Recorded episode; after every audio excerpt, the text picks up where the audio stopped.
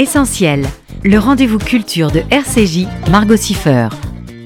Une émission proposée avec la Fondation du judaïsme français. 01 53 59 47 47. Vous écoutez RCJ, les 11h06. Bienvenue dans Essentiel, le rendez-vous culture. La romancière Agnès Martin-Lugan nous a rejoint en studio. Bonjour. Bonjour. On vous connaît évidemment pour euh, Les gens heureux lisent et boivent du café, Désolé, je suis attendu ou encore La Dacha et vous publiez désormais votre onzième roman L'homme des mille détours, alors toujours aux éditions Michel Lafon. C'est euh, l'histoire de trois personnages. D'abord euh, Erin qui a repris le bar familial à Saint-Malo. Erin. Ivan, son mari, qui Yvan Ivan. Yvan. Erin et Yvan. Yvan, donc son mari, qu'il a quitté sept ans plus tôt sans crier gare pour euh, déménager à La Réunion. C'est là qu'il rencontre Gary, qui est un plongeur professionnel avec qui il va se lier d'amitié, mais sans vraiment euh, le connaître.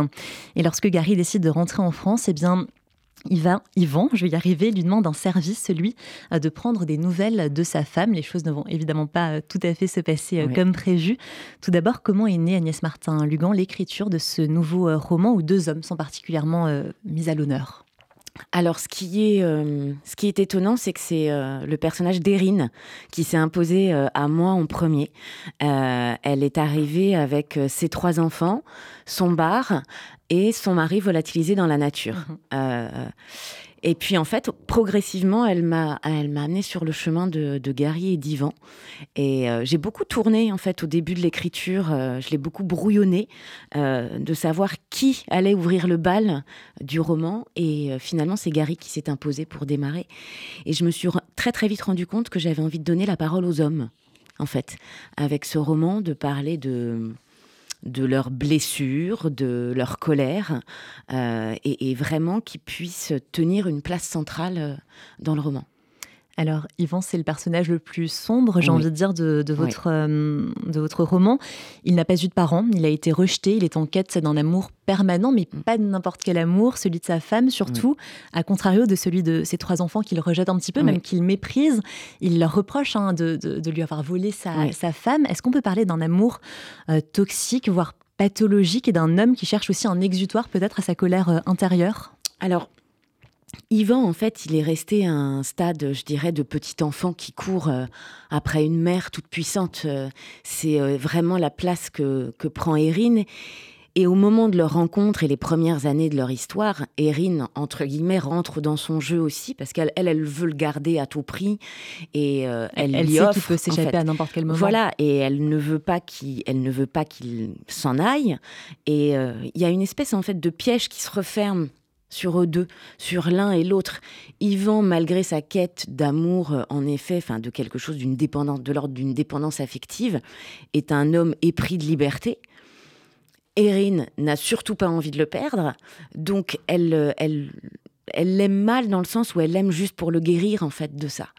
Et euh, il y a quelque chose de l'ordre de l'emprise, mais tout à fait réciproque en fait entre les deux. Et j'ai l'impression qu'on peut dire qu'Yvan, c'est le contraire en fait de ce que peut être une personne résiliente. Oui, oui, c'est exactement ça. C'est ça. Yvan est l'exemple même que tout le monde n'est pas résilient. On a tendance à, dire euh, tout le monde peut s'en sortir, etc. Et en fait, non. Euh, malheureusement, il y a des êtres qui sont tellement abîmés, qui sont incapables de, de, de saisir la main tendue. Exactement. Et en fait, Yvan, Erin a beau tout faire euh, ces enfants ont beau le réclamer et essayer de lui donner de l'amour, ils ont tous une manière différente de se comporter avec leur père, mais il y a une quête permanente en fait chez ces enfants pour appeler leur père. Il ne peut pas, il ne sait pas faire et, il en est strictement incapable. Mais il n'essaye pas en fait de lutter contre ces démons, il les laisse vraiment s'emparer de, lui-même, hein, c'est ça Oui, oui, euh, Erin a elle aussi évidemment été détruite hein, par l'abandon euh, d'Ivan, donc qui disparaît euh, du jour au lendemain juste en laissant une lettre. Et vous faites la distinction dans votre livre entre un mort et un disparu, en disant, je trouve une chose très juste, je vais vous citer, on appelle un mort un disparu, c'est faux, un mort ne disparaît pas. Oui. Il y a une vraie distinction pour vous entre les deux et vous avez souvent entendu d'un mort qu'on l'appelle un disparu et c'est faux pour vous? Pour moi, enfin oui, alors c'est vrai que c'est Erin qui le dit, mais du coup elle m'a permis en fait de, de, réfléchir à ce, à ce sens en fait qui pour moi est complètement différent parce que, euh, alors voilà, elle l'explique dans le contexte, quand on a de la chance on peut dire au revoir à un mort, mhm. on sait où il est, on peut aller se recueillir quelque part. Un disparu en fait, bah, il y a un moment, on peut se dire qu'il n'a jamais existé. Il n'y a plus de preuve de sa présence. Il y a...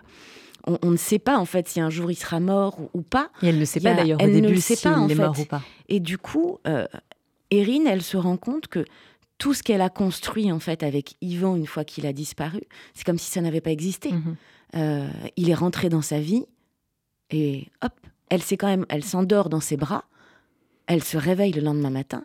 Il n'est plus là. Et ça faisait longtemps en plus qu'ils n'avaient pas passé la nuit ensemble. Donc oui. elle, a de l'espoir que leur relation reparte de plus belle et pas du tout. Elle pense qu'il est en train de. qu'il redescend d'une phase euh, euh, de, de, de, mal-être parce qu'il vient et il passe la nuit avec elle. Euh, il a même des, des, gestes de tendresse qu'il n'avait plus. Mhm. Le lendemain, il n'est pas là. Et le soir, elle trouve cette lettre qui lui fait comprendre qu'elle ne le reverra jamais. Donc il y a quelque chose, euh, euh, c'est et, véritablement, je me suis fait cette remarque en fait, un disparu n'est pas un mort, et l'inverse pareil en fait, parce que euh, il y a rien de, il a rien de concret. oui, on ne dit pas au revoir, on ne touche pas une dernière fois, on, voilà, c'est, ça devient un être chimérique. Et il y a les enfants en plus derrière, oui. trois enfants, oui. à qui on doit faire cette annonce. Voilà, votre père bah, on ne sait pas. On leur dit quoi? Est-ce qu'il est mort? Est-ce qu'il est disparu? Il y a aussi cette, euh, cette mm. approche à, oui. à saisir. Oui, bah ça pour Irine, ça a été quelque chose quand même de, de, très douloureux et compliqué à, à, vivre, d'annoncer quand même à ses enfants que leur papa était parti. En fait, parti où? On n'en sait rien. Il est juste parti. Euh, c'est euh, et avec trois caractères complètement différents. alors le petit dernier Milo n'avait que un an quand Yvan est parti. Donc il n'a pas de souvenir en fait.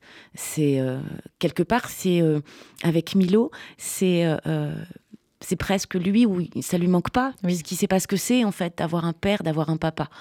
Il a pas, non, il a pas d'image, il a pas de souvenir de lui. Avec son frère et sa sœur aînée, c'est complètement différent. Ulysse, qui est le fils aîné, il a 9 ans quand son père disparaît. Et en même temps, ils ont toujours été en conflit. Mais Ulysse est le, le et l'image du petit garçon en quête permanente de son père. Donc il est dans la provocation mhm. euh, pour, aller le, pour aller le déranger, pour le provoquer, pour qu'il lui, rende quelque chose en fait. Mhm. Euh, et du coup, Ulysse, lui, toutes les années qui suivent la disparition d'Ivan, il va être rongé par cette colère envers son père. Enfin, en même temps, il veut pas le revoir euh, parce que de toute façon, pour lui, son père est un être épouvantable qui a fait souffrir sa maman. Exactement, et finalement, qui lui l'a mis dans une position d'être entre guillemets l'homme de la famille auprès de sa mère et, de s'occuper de son petit frère et de sa petite sœur. Et puis après, vous avez au milieu, entre euh, Ulysse euh, et Milo, Lou, qui avait six ans quand son père euh, a disparu. Et Lou, c'est différent parce que elle a eu un peu d'affection de la part de son père, parce que c'est le portrait de sa mère. Et que Yvan trouvait en fait chez Lou quelque chose d'Érine. Donc il a pu lui donner quelque chose. Donc Lou, en fait, grandit après la disparition euh, euh, de son papa avec... elle s'invente des histoires, en fait. Elle, euh, elle, veut le revoir. oui, elle veut le revoir. Elle lui trouve des excuses. Elle, euh, elle s'inquiète pour lui. Donc il y a vraiment trois histoires différentes. Enfin voilà, les caractères des enfants. Finalement, on peut les comprendre juste à travers leur réaction vis à -vis de la disparition de leur papa. Alors par rapport à Gary, maintenant j'ai l'impression que c'est un petit peu l'opposé euh, d'Ivan. Mm. Il a lui aussi été meurtri euh, par la vie, mais pas pour les mêmes raisons. Lui, il aurait adoré fonder une famille, avoir des enfants. C'est pour mm. ça qu'il s'est séparé hein, de, sa femme parce qu'il ne mm. pouvait pas lui en offrir. Donc l'infertilité, c'est un des thèmes de votre livre. Euh, est-ce que vous pensez que c'est encore un sujet tabou dans notre société? Je vous pose la question parce que Gary, par exemple, ne, ne dit pas à Erin qu'il ne peut pas avoir d'enfant. Elle en a déjà trois, voilà, il va pas lui faire cette confidence-là. Non, alors oui, je, en fait, je, me suis rendu compte très vite euh, quand le personnage de Gary est arrivé avec euh, cette blessure euh, terrible pour lui d'être stérile. mais c'est quelque chose dont on ne parle pas. Mm. Alors on parle beaucoup de l'infertilité féminine. Exactement, culturellement surtout. Oui, mm. c'est le rôle central de la mère, et on parle absolument pas euh, du pendant masculin. Euh, et il n'y a pas de place justement pour la parole masculine autour de la paternité, mm. de la parentalité. Euh, alors qu'il y a une injonction de la société en fait qui pèse aussi euh, sur les hommes, le regard. Et c'est en fait Gary, ce qui se passe, c'est que son ex-femme, euh, à partir du moment où il est, il est avéré qu'il est, qu'il est stérile, bah, lui dit qu'il ne lui sert plus, il ne lui sert à rien. Il lui a fait perdre du temps. Donc il, il perd totalement confiance en lui, mm. alors même que c'était son rêve aussi de devenir père. Euh, et, pour lui, bah, il part du principe que toutes les femmes le verront comme un demi-homme quelque part, en fait. Donc, il pourra plus jamais être aimé. Euh, et c'est pour ça qu'il le cache à Erin, parce qu'en fait, il ne sait pas la réaction qu'elle aura quand, quand, il lui dira, bah voilà, en fait, je suis stérile. Et je trouve que c'est quelque chose dont il faut parler, en fait, aujourd'hui. C'est très bien qu'on parle des blessures féminines, mais pour moi, pour aussi qu'on comprenne nos blessures de femmes, il faut aussi être capable d'être à l'écoute des blessures masculines. Et euh, en tant qu'écrivain, je trouve que c'est euh, euh, tout aussi passionnant de parler justement et de faire parler les hommes sur leurs blessures, leurs passions, leurs colères, et qu'on en retire beaucoup aussi. Et vous explorez dans, ce livre toutes les étapes hein, que peuvent subir un, couple pour avoir euh, un enfant. Vous dites que Gary et sa femme étaient devenus des robots de la procréation, un petit peu comme si la grossesse, finalement, euh, ça devenait un business, ou plus encore, même le désespoir, un business aussi, parce qu'il y a énormément de, démarches à faire. Et, et c'est lourd. Mais et puis en fait, la vie ne tourne pour eux, en tout cas, pour Gary et son ex-femme, la vie ne tourne plus qu'autour de ça. En fait, ils se perdent et du coup, ils en perdent leur couple, ils en perdent leur amour. Euh, et euh, on est face à une femme qui du coup euh, ne pense plus qu'à son désir de devenir mère, donc qui ne regarde plus son mari, mhm. qui ne doit lui servir que pour devenir mère. Donc il y a un moment, il y a une, une déshumanisation en fait du couple et du sentiment amoureux. Ça n'existe plus en fait. On parlait d'infertilité, il y a aussi évidemment la notion dans votre livre de parentalité. Euh, le message, c'est de dire que parfois, il n'y a pas besoin d'être du même sang pour mm. aimer quelqu'un comme son propre père, comme son propre mm. fils. Voilà que les liens du cœur sont plus forts que les liens du sang, en tout cas peuvent l'être. Ils peuvent l'être, euh, c'est-à-dire que je pense qu'il y a... Euh, autant de familles possibles que de rencontres possibles. Et euh, oui, enfin c'est quelque chose que les personnages vont traverser à, travers le roman. De, bah, il y a un moment, il y a une rencontre qui peut se faire entre un adulte et un enfant, qui va tout surpasser, euh, qui va euh, et qui, qui, va devenir une relation entre un parent et un enfant, tout simplement. Enfin voilà, on commence par être un adulte en, face d'un enfant, un enfant en face d'un adulte. Et puis, il y a, y, a une, y a une magie de l'émotion, une magie du sentiment, de la rencontre qui s'opère entre eux. Et donc, être parent, ça va au-delà hein, de tous ces schémas qu'on peut établir dans notre imaginaire euh, collectif. C'est bien ça le, message, un des messages. Il y a un passage aussi dans le livre où Erin dit qu'il est déroutant de prendre conscience qu'à 43 ans, je cite, je n'avais jamais aimé comme il fallait je n'avais jamais été aimé comme il fallait, quel gâchis. Ça prouve qu'il n'est jamais trop tard pour être heureux et pour prendre un nouveau départ et s'autoriser ce bonheur-là.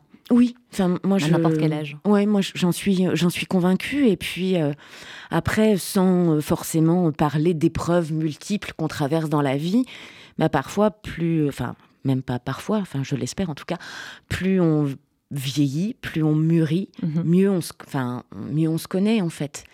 Et du coup, plus on apprend à se connaître, plus on sait qui l'on est, bah, on, peut s'ouvrir à d'autres rencontres, des choses euh, auxquelles on n'aurait jamais pensé. Et puis c'est aussi un petit peu bah, l'idée des détours en fait, c'est-à-dire qu'on fait plein de détours pour réussir à se trouver soi-même mhm. et du coup pour trouver l'autre ou les autres. On parlait de résilience tout à l'heure. Erin et, Gary sont des personnages hein, qui ont envie de, s'accrocher à la vie pour s'en sortir, même si le passé continue de les hanter et les hantera euh, toujours. Il y a souvent dans vos romans aussi des gens blessés, euh, mais qui se battent pour leur euh, survie. Est-ce que c'est votre ancien métier de psychologue qui ressurgit pour aider vos personnages à se reconstruire et, à, se, à se réparer tout simplement? Alors, euh, mon ancien métier de psychologue, euh, fatalement, a une incidence sur mon écriture.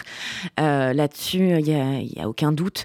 Euh, dans le sens où déjà, voilà, quand j'étais psychologue, j'étais passionnée par l'intériorité, en fait, par ce qui se passe, par le, tout ce qui tout ce qui se produit dans l'inconscient, nos mécanismes de défense, le pourquoi du comment on réagit de telle manière, ou on aime de telle manière, ou on déteste de telle manière. Enfin, tout ça, c'est quelque chose qui m'a toujours passionné et c'est ce que j'aime aller euh, euh, euh, travailler en fait avec mes personnages. Après, je dis bien, je ne suis pas leur psychologue. Mhm. c'est pas possible puisque ils, sont dans ma tête et je suis dans leur tête. Donc, on n'a pas, j'ai pas du tout la distance on va dire professionnelle qu'un psychologue aurait avec, avec ses patients. Mais en tout cas, moi, je, je, ne cherche pas forcément à guérir, je cherche à comprendre. Euh, c'est de trouver le sens euh, de, euh, de nos réactions, enfin de leurs réactions, en tout cas à mes personnages. Et à chaque fois, en fait, moi, je me rends compte qu'ils m'offrent un éclairage sur. Ils vous apprennent des choses, oui, effectivement. Oui, sur moi. Enfin, c'est. Et sur votre rapport aux autres aussi. Oui, sur mon rapport aux autres, sur mes propres problématiques personnelles il y a toujours une évolution en fait. Moi, je, voilà, plus les années passent, plus je me rends compte que je ne suis jamais la même entre le début de l'écriture d'un roman et la fin, parce que, euh, bah, oui, j'ai, euh, on va dire, le côté auto-analyse mhm. qui se fait en fait par rapport à ce que me renvoient mes personnages aussi de moi-même. Et puis. Euh, il faut être clair, ils viennent quand même de mon inconscient. Donc, avec certains personnages, ça fait drôle, type Yvan, de se dire que j'avais un Yvan caché à l'intérieur de moi. mais c'est vraiment moi ce qui m'intéresse dans l'écriture, euh, euh, c'est de comprendre, de mettre du sens et du coup de proposer au lecteur euh, une histoire, des tranches de vie qui, je l'espère parfois, peuvent faire réfléchir en fait ou se dire, ok, c'est telle histoire. Moi, si je l'avais vécue, j'aurais certainement pas réagi pareil, mhm. mais je peux comprendre. En fait, moi, ce qui m'intéresse, c'est qu'il n'y ait pas de jugement il y a juste un éclairage sur des parcours de vie, euh, des thématiques, des épreuves qu'on peut tous traverser euh, à un moment ou à un autre. C'est de, de, qui est oui une, une réflexion à porter euh, pour le lecteur, comme moi en fait je la traverse quand j'écris. Et ne pas ranger aussi les gens dans, des cases, hein, c'est ça? Le, nom du bar que tient Erin, euh, et avant elle ses parents à, Saint-Malo, se nomme l'Odyssée en référence au livre L'Odyssée euh, d'Homère. Donc Erin, c'est son livre préféré. Vont aussi, c'est son livre préféré. Euh, pour vous aussi, cet ouvrage a une portée particulière? Alors, cet ouvrage, voilà, j'en ai, je l'avais lu en latin à l'école, euh, comme tout le monde. Au lycée, voilà. Euh, alors en fait, l'importance de l'Odyssée euh, d'Homère dans le roman, c'était pas du tout prévu hein, au début, quand voilà, j'étais en train de mouliner l'histoire dans ma tête. et j'étais face à un problème, c'est que les enfants d'Erin, je n'arrivais pas à trouver leur prénom. Mhm. J'avais un vrai blocage là-dessus. Et je réfléchissais, j'allais me balader sur toutes les banques de prénoms là qu'on trouve sur Internet. et rien de ce. Enfin, il n'y avait aucun prénom qui. Euh, qui faisait tilt en fait pour moi. J'en parlais avec euh, mon mari, à qui j'avais dressé le portrait euh, d'Erin et d'Ivan, et il me dit Mais si je te dis un prénom comme Ulysse, ça te parle? Et là, j'ai fait, attends, répète. Et tout de suite, en fait, quand j'ai entendu Ulysse, il y a des choses qui se sont imbriquées dans ma tête. Enfin, il y avait un côté oui, euh, Tetris, en fait, le coup, tout trouvait sa place, euh, où je me suis dit, mais oui, en fait, tout de suite, l'histoire de l'Odyssée d'Homère euh, est remontée, et j'ai compris, en fait, plusieurs éléments à propos d'Ivan, à propos d'Erin.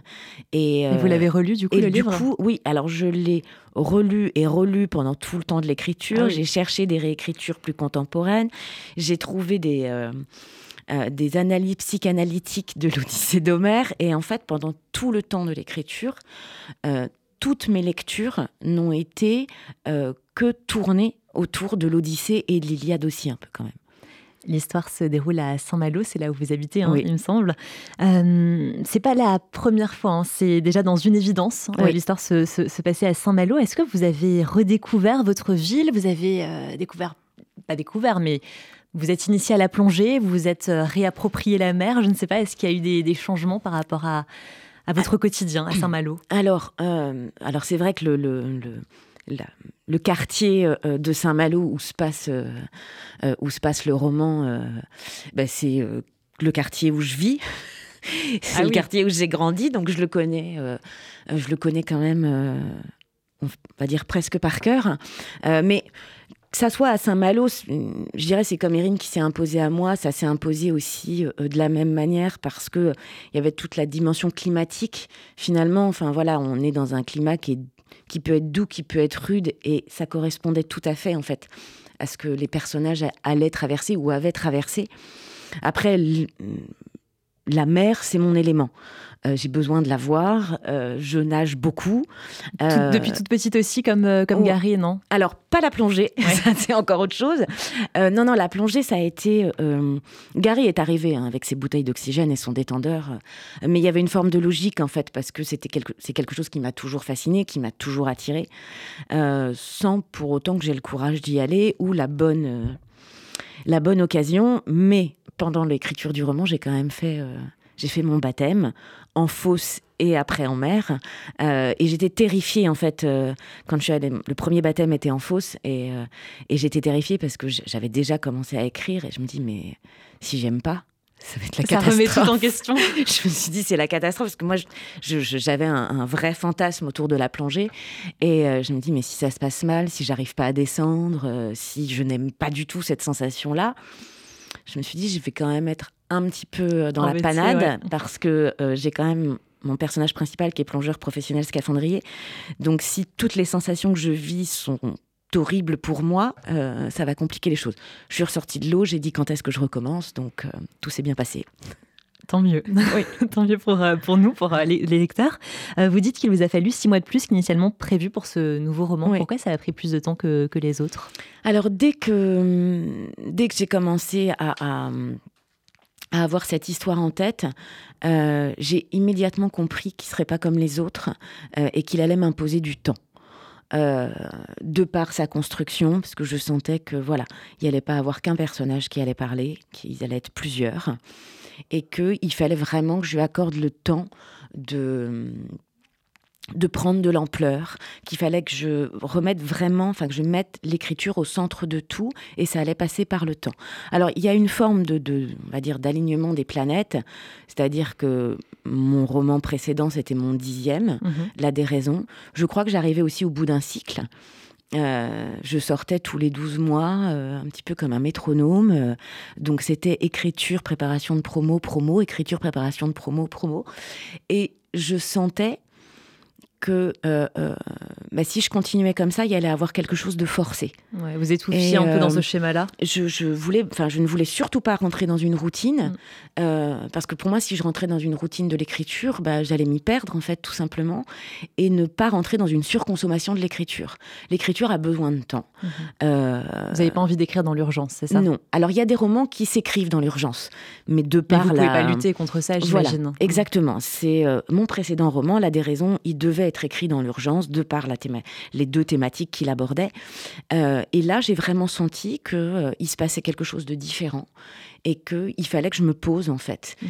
Et euh, alors, il ne faut pas euh, mal interpréter mes propos, hein, j'ai pas moins travaillé ceux d'avant, mais c'est différent en fait. Et euh, j'avais vraiment besoin qu'il y ait quelque chose qui s'insuffle au fur et à mesure et lui laisser le temps de se reposer, de prendre du recul par rapport à mon écriture, de le brouillonner, comme je le disais tout à l'heure, de, euh, de revenir parfois sur des choses et de laisser encore plus que d'habitude les personnages dévoiler leurs secrets petit à petit. Alors on parlait du temps, le temps file un petit peu. J'ai quand même une dernière question à vous poser. On retrouve à la fin de votre roman une grande playlist qui va du Bureau des légendes à Vivaldi en passant par les Red Hot Chili Peppers ou encore David Bowie. Euh, quel rôle joue la musique d'abord dans votre vie et aussi dans, l'écriture de, vos romans? Alors j'écoute tout le temps de la musique. Euh, ça, euh, voilà, c'est indéniable. Et en fait, sans musique, je n'écris pas je, chaque, en fait, la playlist, elle n'est pas euh, là à la fin par hasard, elle n'est pas là pour faire joli. C'est toutes les musiques que vous avez écoutées en écrivant Exactement. Hein. Et en mm. fait, chaque scène a son morceau qui lui correspond. Et tant que je n'ai pas trouvé le bon morceau, je n'arrive pas à écrire. Donc parfois, je passe, je vais pas dire que je passe plus de temps à chercher un morceau qu'à écrire. Mais presque. Mais presque, en fait. Je, c'est, c'est, sans la musique, il n'y a pas d'écriture. Et en fait, quand je, je cherche une alchimie, alors c'est totalement subjectif, hein, euh, euh, mais il y a, enfin, il faut que la musique provoque quelque chose en moi euh, qui va faire écho à ce que je projette en tout cas de l'état d'esprit du personnage ou de l'atmosphère de la scène que je m'apprête à écrire. Et quand je trouve le bon morceau, en tout cas pour moi, je sais que ça va me permettre d'aller encore plus loin dans l'écriture et de mhm. creuser encore davantage les émotions de mes personnages. Merci beaucoup Agnès Martin. Merci à vous. Je rappelle le titre de votre roman L'homme des mille détours, aux éditions Michel Lafon. C'est un livre que je conseille à tous nos auditeurs. Merci encore et très bonne journée à vous. Merci beaucoup. Vous écoutez RCJ, il est 11h, oui, 11h30. Et dans un instant, Sandrine Seban recevra Fabienne Cohen-Salmon et Laurence Sagiza pour parler du festival Jazz and Klezmer à l'espace Rachi ce samedi. Vous êtes sur RCJ. Waves will catch you, life will catch you, love will catch you, spirit can catch you.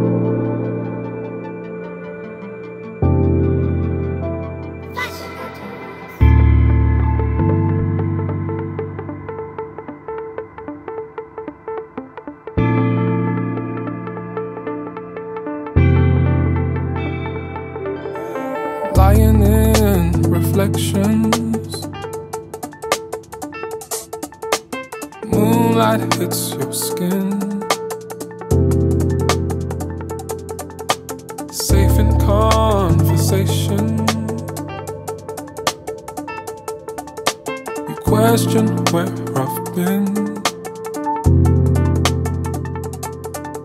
Two bodies on this mattress.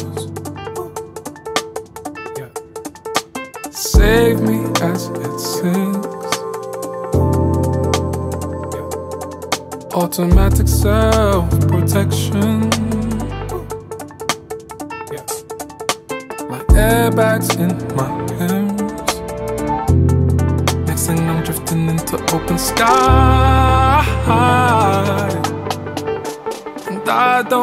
so scared. dreaming with these open eyes. Yeah.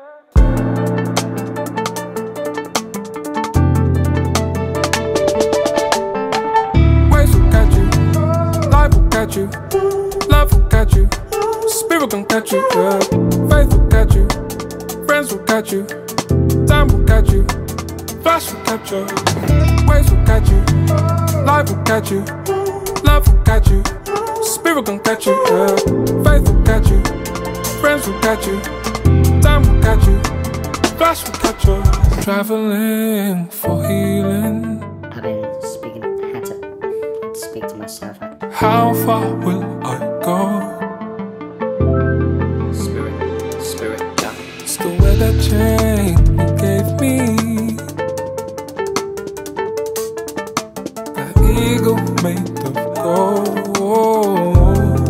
Now I'm drifting into open skies.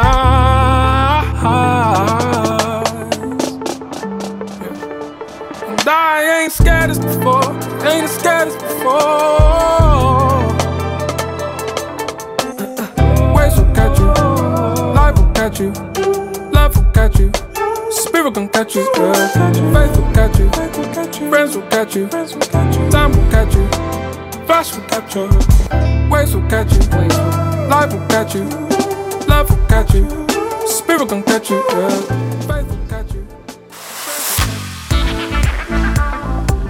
RCJ 94.8 et radio-rcj.info.